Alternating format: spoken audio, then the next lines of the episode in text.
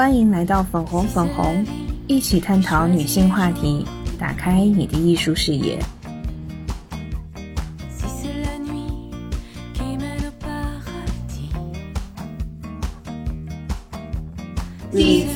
现自己的这种艺术爱好，它其实是可以改变你的生活的。对对对，那是我最激动的一次，我的命运可能会因此而改变。我不愿意过在家乡的那种固定的一成不变的生活，我可能预感到我未来就会像我的同学一样，马上就谈恋爱或者是怎么样结婚生子。我觉得那一切来的太早了，我不愿意，所以我就毫不犹豫的把家里那个工作辞掉了，那个是铁饭碗喽，啊，辞掉了之后就。一个人冲到广州来，然后说：“哎，写东西是可以能够给我带来一些改变的。”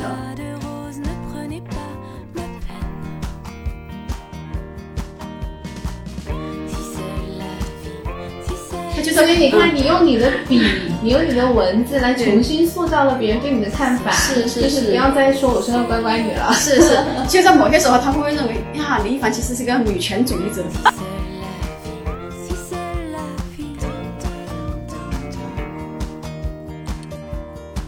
生活就是艺术，生活就本是艺术的本身。就是你刻意去搞一个很高冷的东西，把它挂在墙上，称之为艺术，其实那未必对你是有真正影响的。而是你生活的每一天，你会觉得哦，这种自在自如的状态是你要去喜欢的那种本身。比如说我我们以前我是不喜欢的什么买个花或者是点个香什么的哈，但是后来我当我。体会到它的好处带给我的愉悦的时候，我就变成了我的生活的一部分了。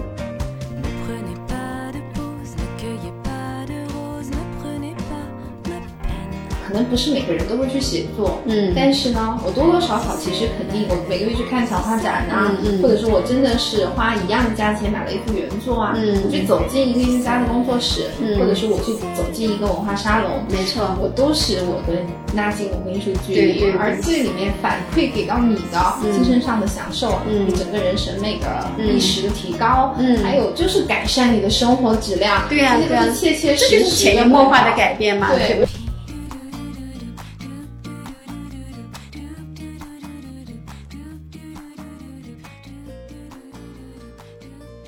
Hello，大家好，我是 Emily，今天是粉红粉红新的一期艺术与女孩的故事。今天我邀请来的嘉宾呢是作家李一凡，就是之前我们也聊过一期关于如何去判断一个男人的一个比较严肃的一个话题。然后今天呢，我们是想要来聊一聊一凡自己的故事。嗯。好，大家好，我们再次介自我介绍一下哈，我是李一凡，是作家李一凡。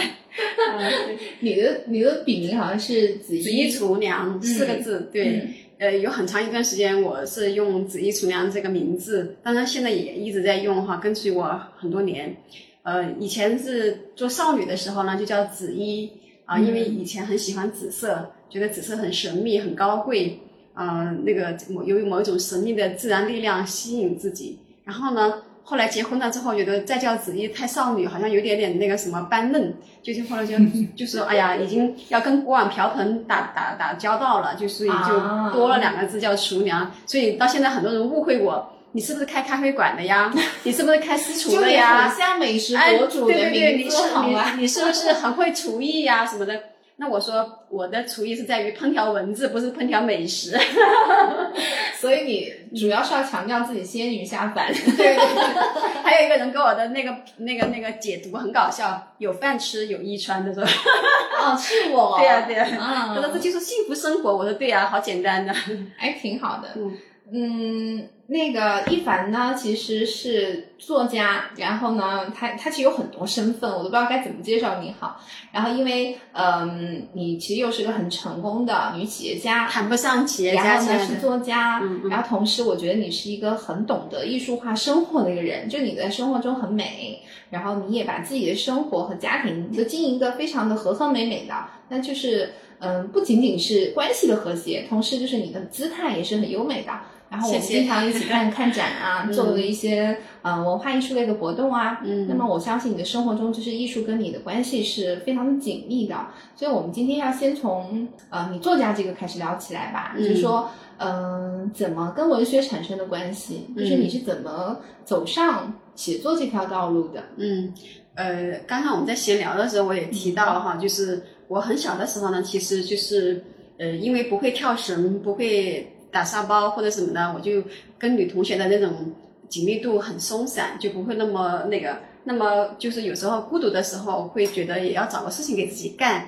呃，那么就可能就说从看书啊、写东西啊，那个时候就开始尝试。但是那个时候的书也并不多啊，然后因为是在小镇长大的，那你所可能去创作的题材也很有限。那么我的呃，其实跟艺术最早的接触是来自于什么？你可能不太知道，是来自于呃电影。电影，因为我们家是一个电影粉丝。对我，我是一个呃，我对啊，我说是我是电影迷，我的我的标签哈，电影迷、樱花控什么之类的这些啊。那么呃，从小就是在电影院长大的，所以嗯那个时候我还不知道电影是一个这么受欢迎的艺术形式，只不过说是可以打发自己业余时间的一种啊这种消遣。呃，因为我们家是在那个镇的电影院，那我我父亲是负责人哈，所以我每次下课放学时候的唯一的娱乐生活就是去看电影。哇，我太羡慕你了，我小时候曾经有一度都是梦想要做一个电影放映员。天哪！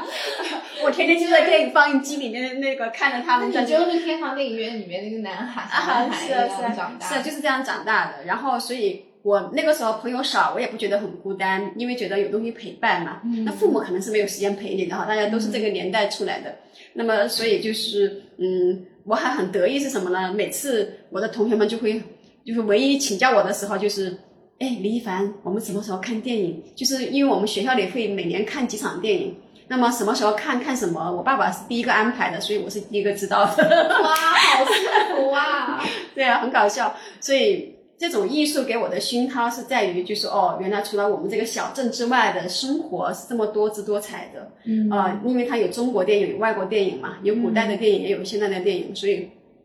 让我觉得哦，原来还有这么一个我不所知道的世界。那个时候你们会看到一些不能公开放映的电影吗？呃，其实也不会，那个时候的意识形态还是挺那个的，就是。比如说，尤其是我们学生看电影，都是都要看爱国教育啊，还是只是都是看公映的对对对对，但是可以反复看，反复看，对啊，呃，有有那个什么，妈妈再爱我一次啊，那是那些电影，我们可以看十几遍的。对啊，看一次哭一次，看一次哭一次，就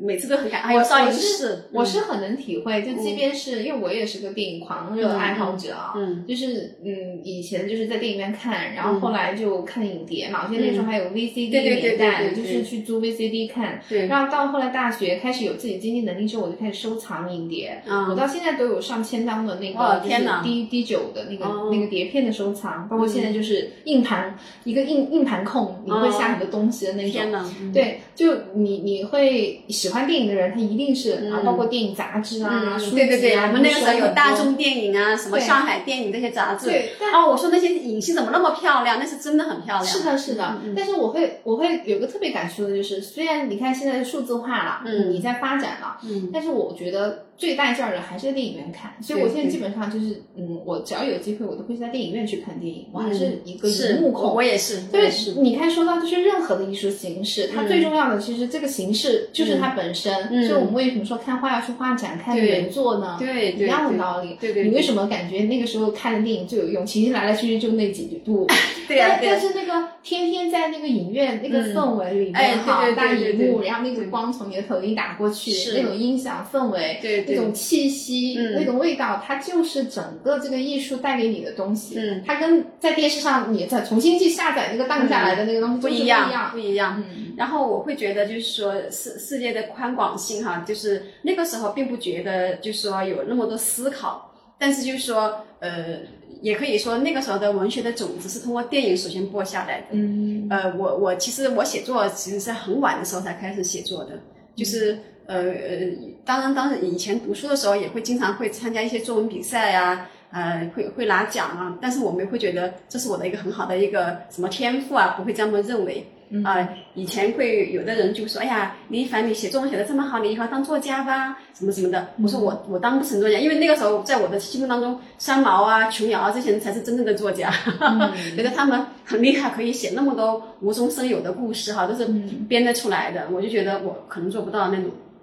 那么样的成就，当然到现在也还是没做到。那就那个时候，其实电影先于文学给我播下了这个种子。嗯啊，然后到呃后来出来工作的时候呢，因为也是呃从异乡到这个他乡这种陌生感哈，你肯定要会找一个爱好。那么以前呢，公司里会订了很多报纸，《广州日报》《羊城晚报》《星期时报》，各种报纸都有。那么我就想着，哎，那不如就是反正也一个人单身，也没有什么朋友，那就写写去投投稿吧，投投稿。那么就会就说偶尔也会有一些见报的，就很开心嘛。啊那个时候稿费也很低呀、但是就你会觉得会有一种被肯定有一种小小的成就感。哦，在你的同事当中，你是一个唯一一个投稿被选中的，或者是怎么怎么样的那种，呃，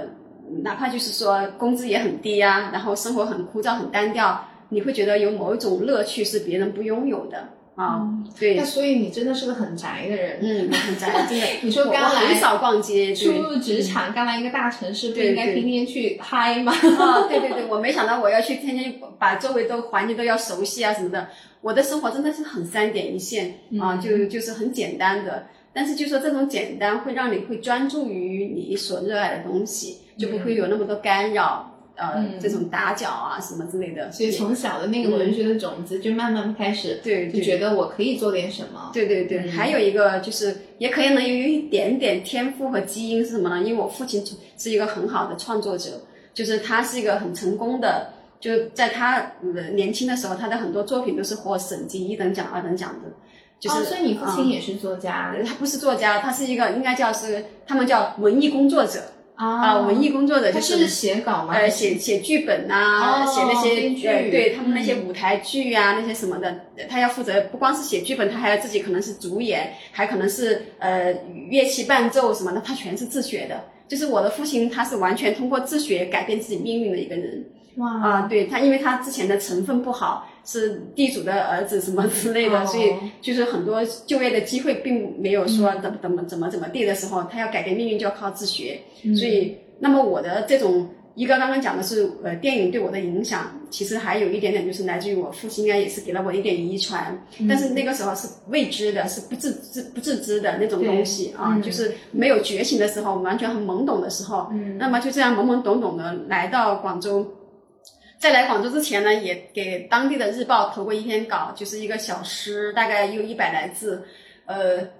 哎，居然中了，就是然后就是五块钱的稿费，让我让我就是让我觉得哦，我可以凭我一支笔也可以去闯世界了。就你有没有把它裱起来挂墙我把上？它 剪了。后来我其实是喜欢剪报的，嗯但是我们后来居然找不到，找不着了。这就是我第一次正式拿稿酬，以前都是学校里那种什么比赛哈，那些什么范文之类的，那不算嘛。这个是第一次二十岁的时候，呃，投的一次稿，然后就中了，然后一首诗呃叫《花开的声音》啊，然后拿了五块钱稿费。然后正好这个时候呢，我来广州工作也是因为我参加了一次征文，嗯，那个公司呢，他就是说要征广告词，啊、稿稿酬很丰厚，五千块钱，哇，九十年代五千块钱，我觉得这是天文数字，对啊，其实是一笔巨款。对啊，巨款。我我当然是梦想自己的那个这个写的这句话能够被采用哈，但是也等来电话了，是说你是要这五千块钱，还是想要一份工作？哇，好，我说哦那我肯定要工作啦。嗯我说工作，我在家里的那个时候的工资才一百多块钱，来来来到这里可以有八百块钱，我说多好几倍了。嗯那我肯定要工作，然后就这样子。我是虽然是独自来闯异乡，但是我是没有像别人那样子去看广告，然后去去人才市场去去找工作那样子的一个经历。第一嗯次发现自己的这种艺术爱好，它其实是可以改变你的生活的。对对对，那是我最激动的一次，我的命运可能会因此而改变。我不愿意过在家乡的那种那种固固定的一成不变的生活，我可能预感到我未来就会像我的同学一样，马上就谈恋爱，或者是怎么样结婚生子。我觉得那一切来的太早了，我不愿意，所以我就毫不犹豫的把家里那个工作辞掉了，那个是铁饭碗咯。嗯啊、辞掉了之后就一个人冲到广州来，然后说，哎，写东西是可以能够给我带来一些改变的。啊，当然这种改变未来会怎么样自己不清楚，完全未知，但是就是给了我底气啊，就是说不会担心自己没有饭吃。这里是粉红粉红女孩与艺术的故事专栏，欢迎和 Emily 一起听听聊聊艺术是如何走进你我的生活？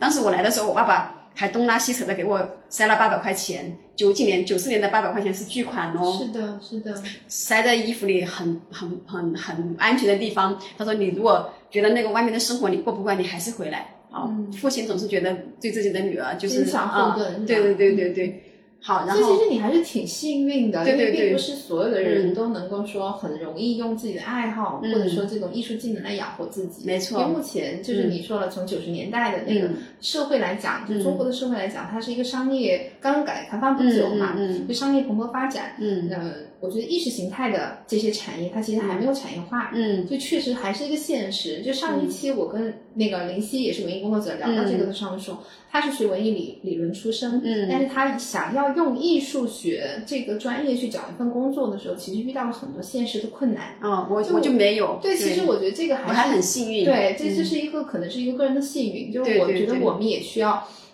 有一些就是包括有一些朋友，他们有孩子，或者是有一些年轻的听众，他们也会在困惑，就是我在专业选择上和我以后的就业方向上，我觉得其实是可以去综合考虑不同的时代背景和你个人的承担能力，以及就是包括你的家庭支持啊，和你个人的自我选择这上面，其实是需要综合去权衡的。嗯嗯，没错。所以嗯，哪怕我我是有这样一种后盾哈，但是我还是希望我自己能够靠自己。呃，能够生存下来，然后不要依靠父母，对，不要依靠父母。所以后来我当我每个月拿到八百块钱的时候，我会寄四百块钱回家，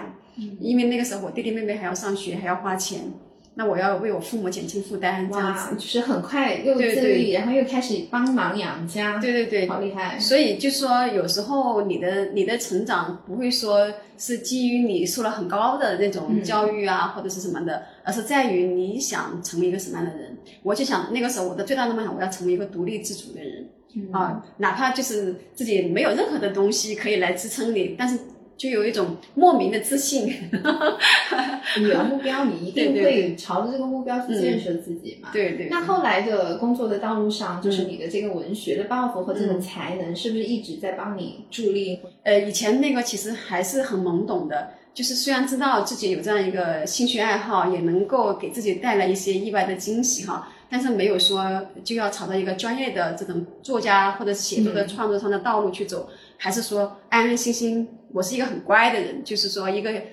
比较有责任心的人，就说不要呃呃心猿意马哈。那么就还是要首先把自己的本职工作做好。所以那个时候呢，很大的一部分精力呢，还是放在工作上，说要首先把自己的工作做好。其次有时间的时候呢，才会想到哦，自己要看看书，学习一下，然后写点东西。对对对。所以就没有选择做自由作家。哎，没有没有没有。那你当时那份工作是需要到你的写作吗？也会需要，就是做策划文案嘛，这样子的，对，呃，那么其实那个时候我我根本不是科班出身的，我学的是财务专业，好不好？所以我根本不知道什么叫策划文案，很懵懂，所以我得看很多的书，呃，关关于那什么爱美那些专业的广告的书籍啊，知道什么取标题，怎么样写那个 slogan，怎么样子，完全是靠自己，没有一个人教你，就但是为了要生存要拿工资，所以你得去学。反倒就是说没有精力去说自己怎么样子提高自己的那个业余创作的这种水平啊，没有。啊，加上身边的朋友也没有一个是跟这个有关的，嗯，那么所以其实还是在一段很漫长的摸索之后，其实是到了一个转折点，是什么？二零零九年，嗯，二零零九年就是呃，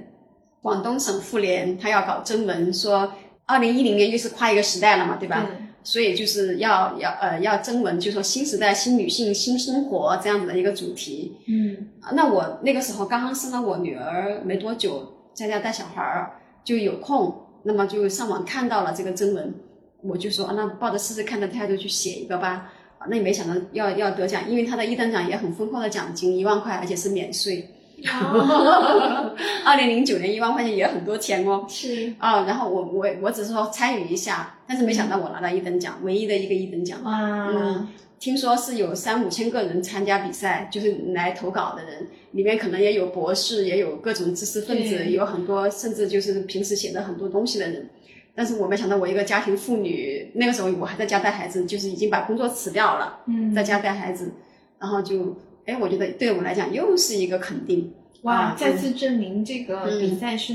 嗯没有黑幕的，没有黑幕的，对对对对对，而且是呃妇联主席亲自给我颁的奖什么之类的，所以我就觉得人的可能性是存在于你自己愿不愿意去争取。你也可能就当成一个新闻看了就放下了，对吧？所以这几年你是一直在自己有在零零散散的有在写。零零散散，真的是特别零散，而且是我，我觉得自己在对于创作上，我甚至还没有你付出的多，都说不定。就是你看的书，或者甚至都比我多。那个时候，更多的还是在于要生存，要帮家里解决现实的。还是没有放在上面，也没有一个目标计划，我要没有没有没有。那么，哪怕就是这一次拿到一等奖，我也没有觉得我自己能够写作，我还是没觉得我自己可以成为一个什么样的作家，没有这样想过。那么又好了，又回到了二零。呃，一八年的时候，那个时候就是认识了一些朋友，可能身边的那些文艺青年就多了一点，嗯啊，那么就会说，哎呀，一凡你你零零散散的也写了，然后再加上我二零一六年的时候呢，帮助我父亲一起出了那个《凡间》嘛，嗯，就是那种自传体的那个小说《凡间》啊，那么。别人就说啊，你哦，你帮助父亲出了一本书。对对对，父亲那个其实就是说他写的初稿吧，就是写了一个骨干的东西，因为年纪比较大了。我因为我我刚刚讲了，我父亲其实是一个自学成才的一个典范啊，但是他年纪大了之后呢，很多东西我就担心他遗忘。我就说，我就鼓励他，我说把它写出来，对于我们来讲也是一个财富。我说你没有给我特别棒。对，我说你对我们没有，我我父亲一个很清贫的人哈。我说你你肯定是不可能不可能留给我们一个什么巨额的存折的。我说但是你留给我们一本书，也对我们来讲也是一个很好家的精神遗产。对对对对，精神遗产。而我爸爸也听到挺好的，好了，他就硬着头皮。那个时候他其实有很多病了，就是他糖尿病的并发症，眼睛看不见啊，然后很多问题。但是他就是基于我的鼓励，他就硬硬撑着把这个初稿写下来了。然后我就帮他，因为我毕竟是他的女儿，很多东西后面的东西，前面的东西我没参与哈，后面的东西我多多少少知道一些，我就帮他做了一些补充修正，然后什么的。然后有二十万字的这么长的篇幅，哇，那是不少不少的一本书哎，对对对，比较厚的那个。然后呃，我们也没有什么去推，但是朋友圈当中的反馈是很好的。到现在还有人跟我说，现在翻起那本书来，还是经常会感动，会流泪，嗯，包括男性哦，嗯，我其实特别钦佩这种普通人去记录自己故事的，对对对，然后呃，也是基于这样的一个呃前提哈，加上我后面不是又呃呃那个遇到一些这些搞文学的创作的朋友。他说：“一凡的，你为什么不加入作协呢？成为一个，就说工作之外有一个好更加正式的身份，能够去巩固你，呃，或者是丰富你的这种创作的这种呃生活呢？那我觉得也好啊。我就去，我说我其实也没什么作品。当然，我过程当中前面的也会把我很多博客的文章，就是我的博客在以前的那个呃奥一网上经常是被置顶的啊，就是我发了之后，马上他就帮我置顶了，就觉得你写的好或者怎么样子的。”我还是没有觉得我我能我能写没有坚定觉得我要走上对对对没有没有。但是后来我就说，哎呀，这些文章以后可能我也没有那种激情再去写了哈，我就把它当下来，就自己自己搞了一本书，呃，叫博爱，就是博客的博爱，爱喜爱的爱，对对对，对对对对对文集，对对对，这种文集其实有好几本，包括我女儿的那个从出生到后边长到小学上之前，也有一本书，等你长大。等你快乐的长大也是有的，这样加起来的话，加上我自己以前呃一些零零散散的那些投报的那些什么的，嗯，把它集起来，可能这样的文集有三本，加上凡间就有四本哈，这样子的。嗯，哎，我说那我就去试一下去加入作协，那么看到你有作品，他就就就很顺利的通过了嘛。加入市作协之后，又通过省作协一些老师的推荐，又成了省作协的会员。那么我后来就是呃，你可能看到我会通过我自己的公众号。会采写身边的很多朋友的故事，那么他们也很喜欢我这样的一种表达方式啊，老师也好，什么各种企业家也好，各种人的故事都有啊。那么所以就是说，呃呃，积积攒下来，其实也是有很多文章。那么后来我因为这个从事的工作是跟樱花跟美有关的东西，所以我今年就是再计划出一本呃散文集啊。那么就是呃会把这些我这些年来的这个。创作呀，还有一些新的创作呀，再结合起来啊，就书名叫呃《樱花开在红尘里》这样子的这个一个散文集，呃，可能如果顺利的话，年底会出来啊。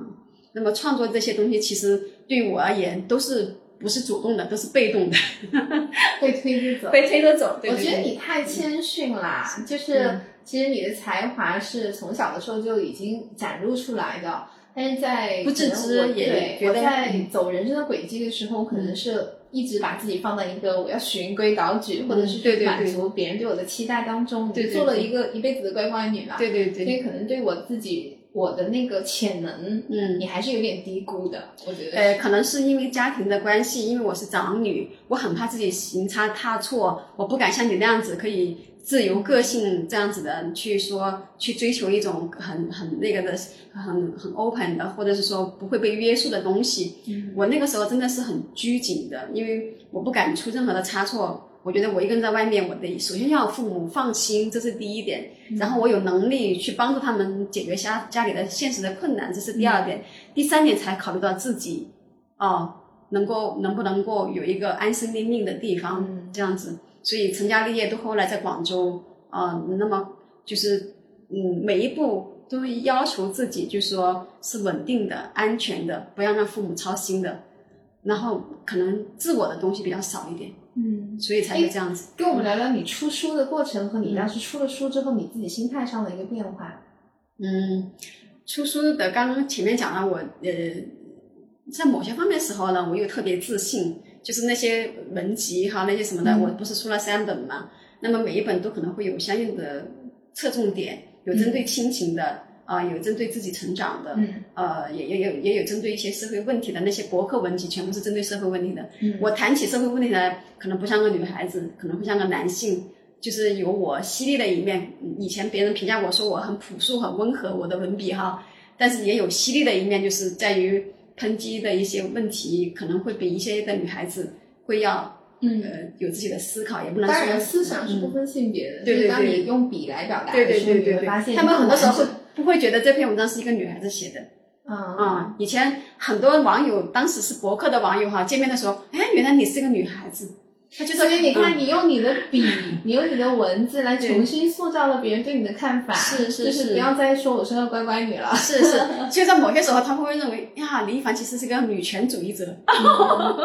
我说都是我，都是我，都没错。嗯嗯。那这个很有趣。嗯。那我普及一下出书的小知识。嗯。我觉得其实有很多有文学梦想的青年，嗯。他们对于，比如说我也很爱写，因为我知道我认识一些其实还蛮呃追求文文学有这方面理想的人，他们就像跟你有共性，他们性格会比较内向，嗯他的生活圈子比较窄，嗯他在于自己的才华该怎么去得到，去找到找一个平出口台，对，嗯去展示，嗯或者他们会比较欠缺这方面的渠道。没错。嗯，对，其实我还蛮想，就是看你有什么经验可以给他们分享的。就是比如说，我只是一个爱好写字的人，嗯然后我的东西，我应该就像你，你之之前是去投稿嘛，嗯嗯那如果说我想要出书，或者说我是、我应该怎么样去呃跟出版社、嗯跟编辑怎么去建立这样子的关系呢？嗯，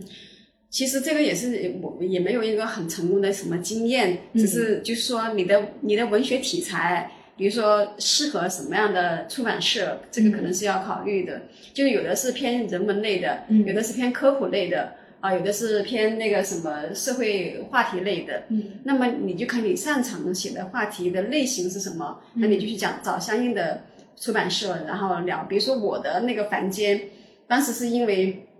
呃，一个老乡正好是那个出版社的负责人，他一看我的故事，他就特别喜欢，就觉得我父亲这一代人是很不容易的啊，然后怎么样的。那么我现在这个，那么就呃是花卉以以花来作为一个呃引申的一个精神意象，就比如说我们说的梅兰竹菊，呃，我们可能看到的外表是它的植物形态，但是它内核是他的那个呃其他的那种精神意意意象，所以。呃，你可能喜欢梅花的人，你可能多少会带点傲骨精神；你喜欢荷花的，你可能会有呃自我清高或者是自我洁净的那一个选择取舍。那么我喜欢樱花，是因为我觉得它是很渺小的花，但同时它又是有很有力量的花，就好像我们每个个体一样的。所以呃，这个花卉的外在的东西，你你你你只是看到它的表象，然后你看到它内核的东西，你能够带给人什么样的启发？这本书可能就是说。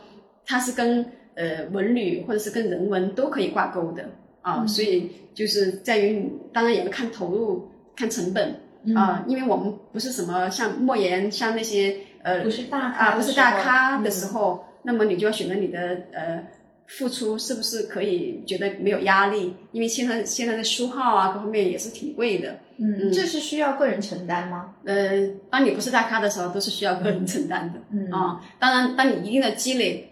从量变到质变的时候，嗯你也可能会有很多人来找你了啊。那么我们可能作为呃这种这种文学青年。到过渡到这个所谓的专业的这个作家的路上，我相信很多人都会付出很多别人看不见的东西。对，嗯嗯，而且现在互联网嘛，自媒体时代，对，就是很多文艺爱好者，他其实有一个最简单的办法，就是可以先从写公号啊，没错没错，或者说你写博客也好，就是有一个自我表发发表的一个平台，你有一个自媒体开始，对你有个自我表达的一个渠道，然后这个表达的话呢，如果能够跟公域流量这些读者发生一些关联性，影响到。很多的人，那么可能你的阅读量很很很好的时候，那么你当你积攒一定的量的时候，你就可以考虑是不是可以出书啊？对，所以这这这些都是一种积累，这积累都是积累，就是没有平地，呃，就是马上就有一个很好的结果呈现的那种，一定要是靠一个一个字码出来的。当你刚刚手握自己的出版的新书，那是什么心情？呃，还是我觉得所有读书人都有一种摸到印刷纸张的那种兴奋感，会有一种成就感呢。对呀，一个是帮助父亲圆梦，其实也是帮助自己圆梦。就是你的表达得到了社会肯定，虽然这个社会肯定是局部的，不是全部的，因为我们不是大咖嘛，对吧？那么呃，哪怕我们的文学的价值也不低，但是就说当你没有很多的东西去帮你做铺垫的时候，做背书的时候，你只能在小范围里面有影响。那其实也可以了。其实我觉得在于你的目的是什么。你不是说为了成名而去出书，你是为了表达和纪念。那你不会在乎那些呃卖了多少本呐，然后呃赚了多少钱啊那些呃那些东西的考量吧。嗯嗯，对，嗯。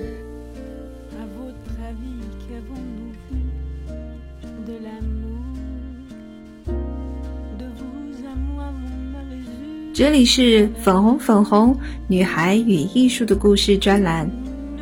欢迎和 Emily 一起听听聊聊艺术是如何走进你我的生活。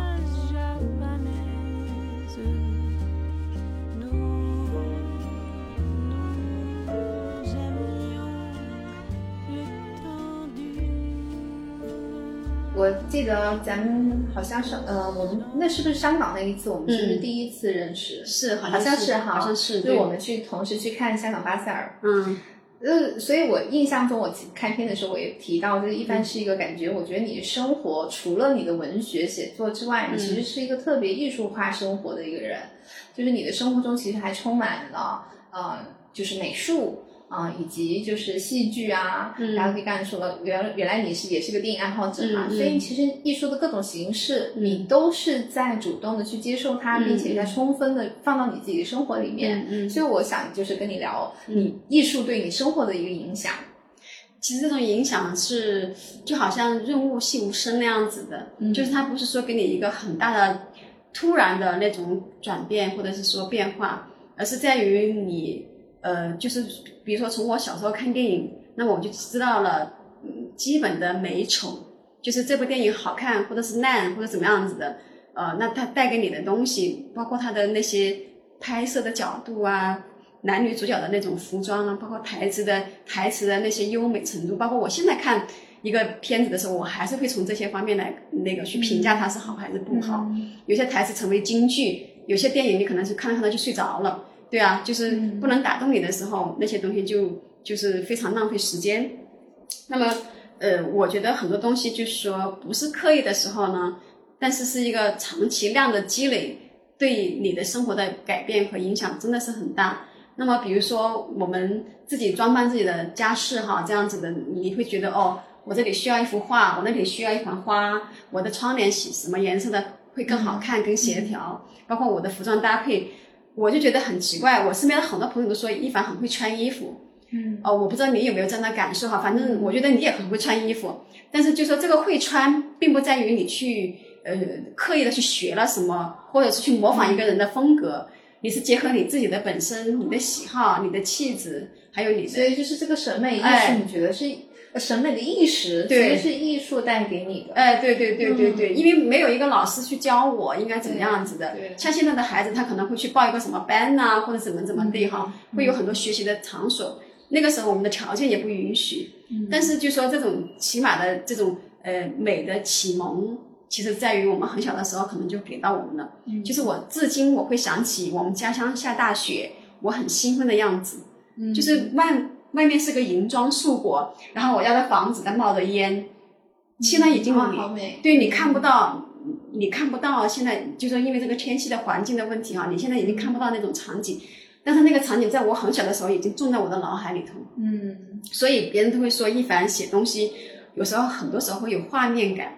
其实这种画面感是来自于你对生活本身对你的折射，对，对，所以嗯呃，为什么会你会被那个东西打动？你因为你觉得它是美的，你才会记住它嘛，对吧？嗯啊、那么多场景，你为什么偏偏就记住了那个细节呢？嗯啊，比如说这个屋子为什么会因为有这个颜色的东西啊，你会觉得很舒服啊，而放别的东西你会觉得不舒服？这种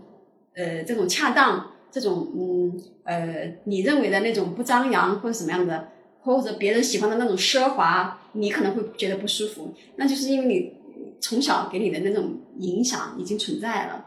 他不是说，因为我也不是科班去报了艺术班，然后学了什么东西的色彩搭配，没有，嗯那只是一种很很很来自本身来自于生活对你的反馈，然后你就接受了，然后你通过这种这么多年的那种阅历见识，然后你又在调整，你又在丰富它，对吧？再加上你看的书、认识到的朋友等等，你都会从他们身上吸取你想要的东西。就是，嗯，你你可能比如说我不喜欢粗俗的人，那我肯定就不会说跟那些人那个在一起。那么精致的人给到我的反馈就是哇，他好优雅，或者是说他很会搭配，然后他的言谈举止啊，带给你的感受很愉悦等等。嗯那么你就不由自主的，你就会说，你你当我自己去跟别人相处的时候，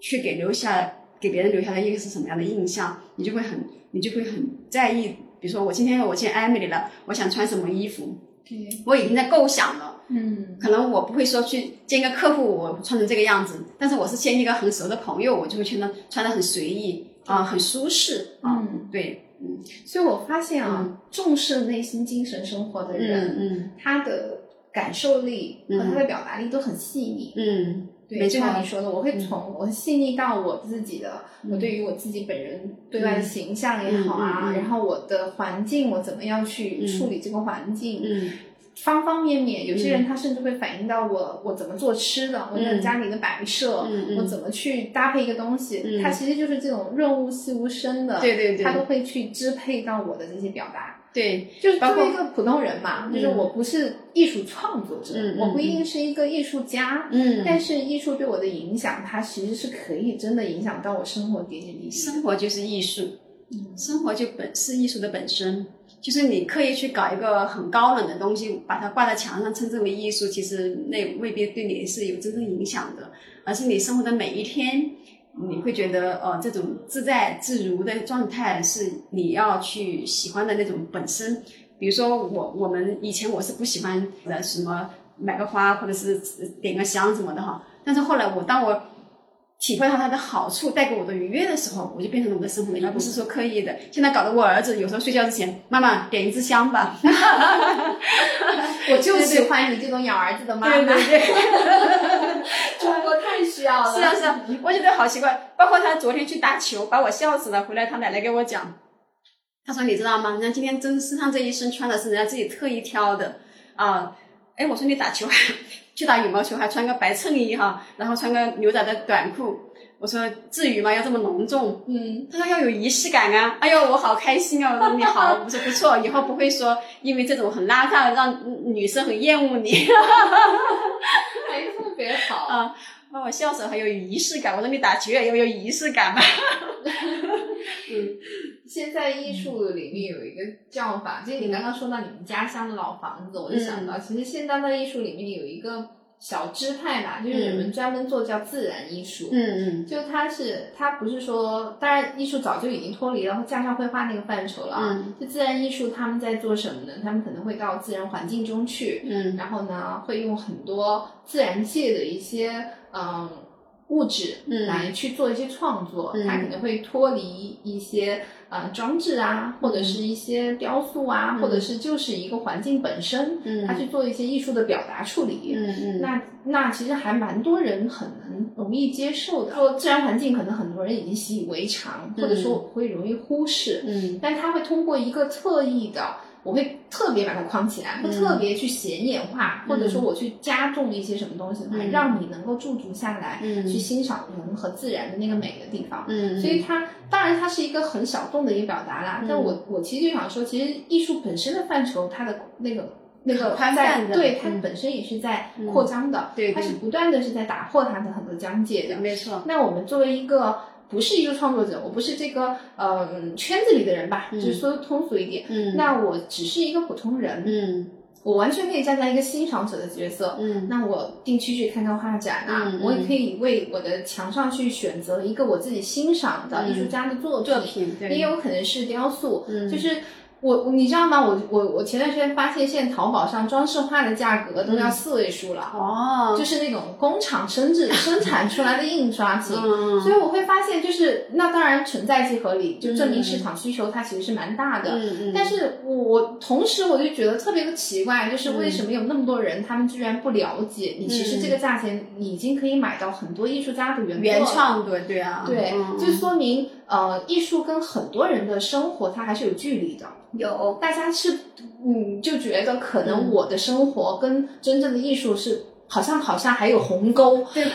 非得花很多钱才觉得好像自己拥有了一个什么东西。才叫我了解了，哎或者说我在享受这是很大的误区对，这是一个很大的误区。嗯所以一凡给我带来的启示就是，你看你也不是圈内的人嗯，但是你会啊，我会专门飞到香港去嗯看嗯呃巴塞尔的艺术展，嗯我会去以一个我可能就是一个观赏者，我还不一定是藏家的身份，嗯因为巴塞尔很多作品你也不一定买得起了。对啊对啊，但是不影响我，我可能就是每年我会嗯。啊、我会花一些金钱和时间在于我的艺术生活上，没错你去听场歌剧，还有就是交一些艺术家的朋友，我觉得也挺好的。对，你可那么以做一些文化类的活动。对对对对对，我通过，比如说，我不是之前说我呃呃我的公号会写了很多人的故事哈，嗯那么我其中就写了三个画家的故事，嗯呃，陆梅陆梅老师、陈彤老师，还有一个蔡蔡叶霄老师，他们都是画家，嗯，都是画家，有的是画漫画，有的是画工笔画，像陆梅老师是画旗袍画哈，这样子。嗯我还看过陈彤那个展。对呀、嗯对呀、对呀、就是这些人，我在写他的故事之前，我就可能要去做一些功课，对我得我得知道他们擅长什么，他们在哪些领域当中的艺术成就是什么，然后我为什么会被他的东西作品打动呢？等等哈，其实这也是一种自我教育，对啊，自我教育很重要，啊对对对对。实际上这个过程你在收益啊，在收益，对对对，包括跟他们的聊天，还有走进他们的生活当中，他们的喜怒哀乐。呃，陆梅老师是一个很温暖的人，陈涛老师是一个很有趣的人，蔡亚潇老师是一个很就是很内敛的人。每个人艺术家的性格特点都不一样，所以他们呈现的作品给你看到的也是不一样。那么这种多元、这种立体或者说是丰富丰富性，就给到我们的那种滋养是很受益匪浅的。那么可能就说，我我的我的边界从此打开了，我不仅仅存存在于文学当中，我已经走向了。对，我发现你其实是一个被多重艺术对对对对对并不仅仅是局限于我是个写作者的身份。对，包括像我们的带的小饰品哈，那么我也会认识这些去做呃原创设计的那些设计师啊，那么他们又是不同的给到我的美的那种启迪、啊，包括我的樱花樱花胸胸针啊，我的耳环啊，或者是我现在我知道你还会自己参与设计啊，对啊，对啊，我会加入我的意见啊，等等。那么你会觉得这种成就感不是来自于别人给你一个现成的东西，而是你有你的你的原创的成分所在，你的你的美的那种感知力的东西变成了你所想要的东西，而不是你花多少钱去买个现成的那种。我觉得那个对那个所以我说我我从淘宝的装饰画来看，我就突然发现，嗯嗯，它有必要让大家都多听一下，嗯就是每个人，就是像一凡这样子的女孩子，我的生活已经跟艺术融为一体了。嗯嗯。啊，可能不是每个人都会去写作，嗯。但是呢，我多多少少其实肯定，我每个月去看场画展啊，嗯嗯。或者说我真的是花一样的价钱买了一幅原作啊，嗯我去走进一个艺术家的工作室，嗯。或者是我去走进一个文化沙龙，没错，我都是我跟拉近我跟艺术的距离，对对对。而这里面反馈给到你的嗯。精神上的享受，嗯。你整个人审美的嗯意识的提高，嗯。还有就是改善你的生活质量，这些都是切切实实的默化的改变嘛，对，我？发现我、嗯。我接触到艺术的，嗯，就是有爱好和嗯。跟它相关的女孩子，个个都是嗯。美，嗯。然后而且还美的很有个性。嗯。就是你看像一凡，就是非常有温婉大体，而且就很优雅的一个女谢性。谢谢谢。然后，嗯，有很多女性又是很张扬、很有个性的，嗯。也有就是哎，特别有那种自己的一种对对对独特的审美的。没错，我觉得就是每个人都活得五光十色，多彩的美才是，就是说使这个世界更更那个哈，更精彩。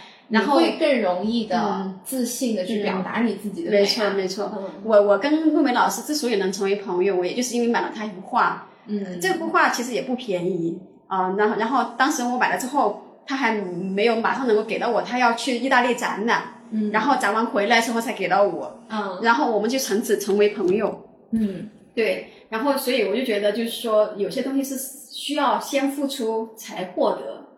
这个付出可能是付出钱、付出时间、付出情感，但是如果没有什么东西都没付出，我只是说，呃，哦，打开荷包，然后这个东西就属于我了。但是我觉得这个美的那种来的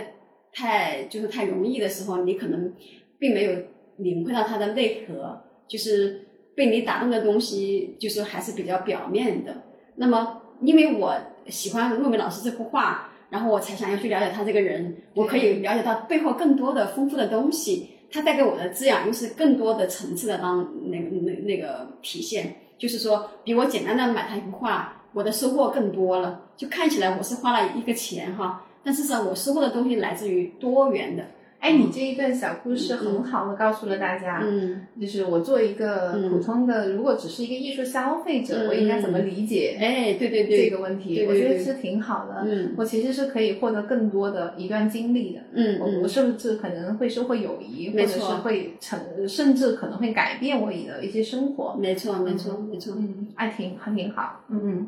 好好棒哦。那 谢谢。未来有什么打算吗？嗯，就是关于出书的一些想法，会会不会就是因为到了现在，我知道你出了这么多本书，今年这本书是到年底嘛，嗯，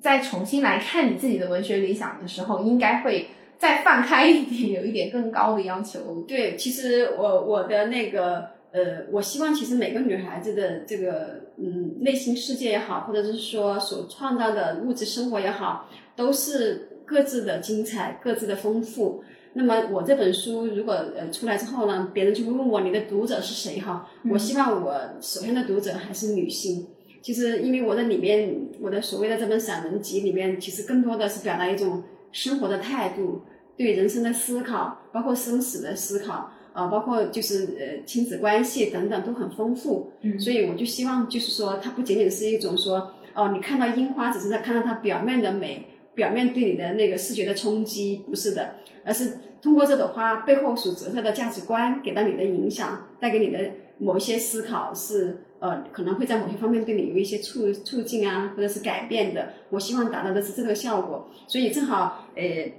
艾米丽，你的那个你的朋友圈哈都是女性，那么我希望未来我们的呃我们这个圈子的朋友都能够有机会读到这本书。哇，太好了！啊也可以到时候会为这本书在群里面再做一次专题的分享，都 OK。好啊，好希望有机会我们能早日拜读一凡这本新书。谢谢谢谢，嗯这是一个方面。另外就是说，像我们可能会说，到了呃，经过了那么多呃外面的那种生活阅历的那种呃冲刷也好，什么磨砺也好，其实已经到了一定的年龄阶段，就会说思考上半生上半场已经走过了，嗯下半场应该怎么过的问题。嗯就是有的人可能说，哎呀，我要走一条公益之路；有的人说，我想选择不一样的生活，呃，可能我更喜欢艺术，我在这方面有更多的造诣，或者是更多的收获。那对于我而言，刚刚我讲了，其实我是误打误撞走到这个什么所谓的作家身份的这样一个那个哈环境当中。那其实我也希望未来除了这本散文集之后，我还有更多的可以说能够被人愿意去看的文字作品。嗯啊，我觉得纸质的书还是比电子的书更值得那个花多一点时间去嗯那个啊去阅读。那么我希望未来在人物故事上的那种创作，我会呃，希望接触到更多层面的那些对象，我的采访对象也好，我的表达对象也好，我希望我能够成为一个真正意义上的传记作家。以前我只是说一个作家，我没有定位自己是散文诗人或者是什么的，散散文家诗人或者什么的。但我未来我希望我还是在专注于做人物传记这一块的这种表达。我希望我能够成为呃有一定的呃读者群的传记作家。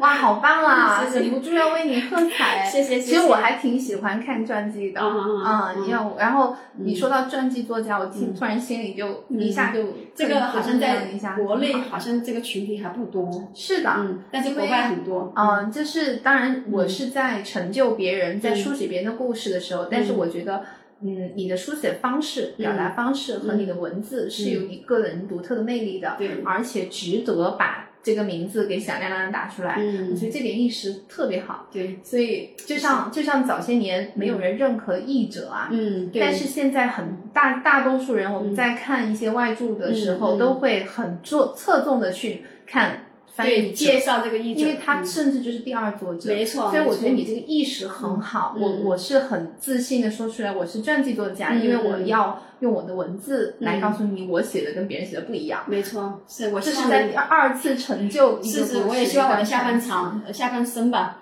不要说就是呃，还是那么碌碌无为，还是能够多一点点东西你能够留得下来，这样子。嗯，哇，一贯的谦虚，你已经很棒了，好吗？谢谢谢谢。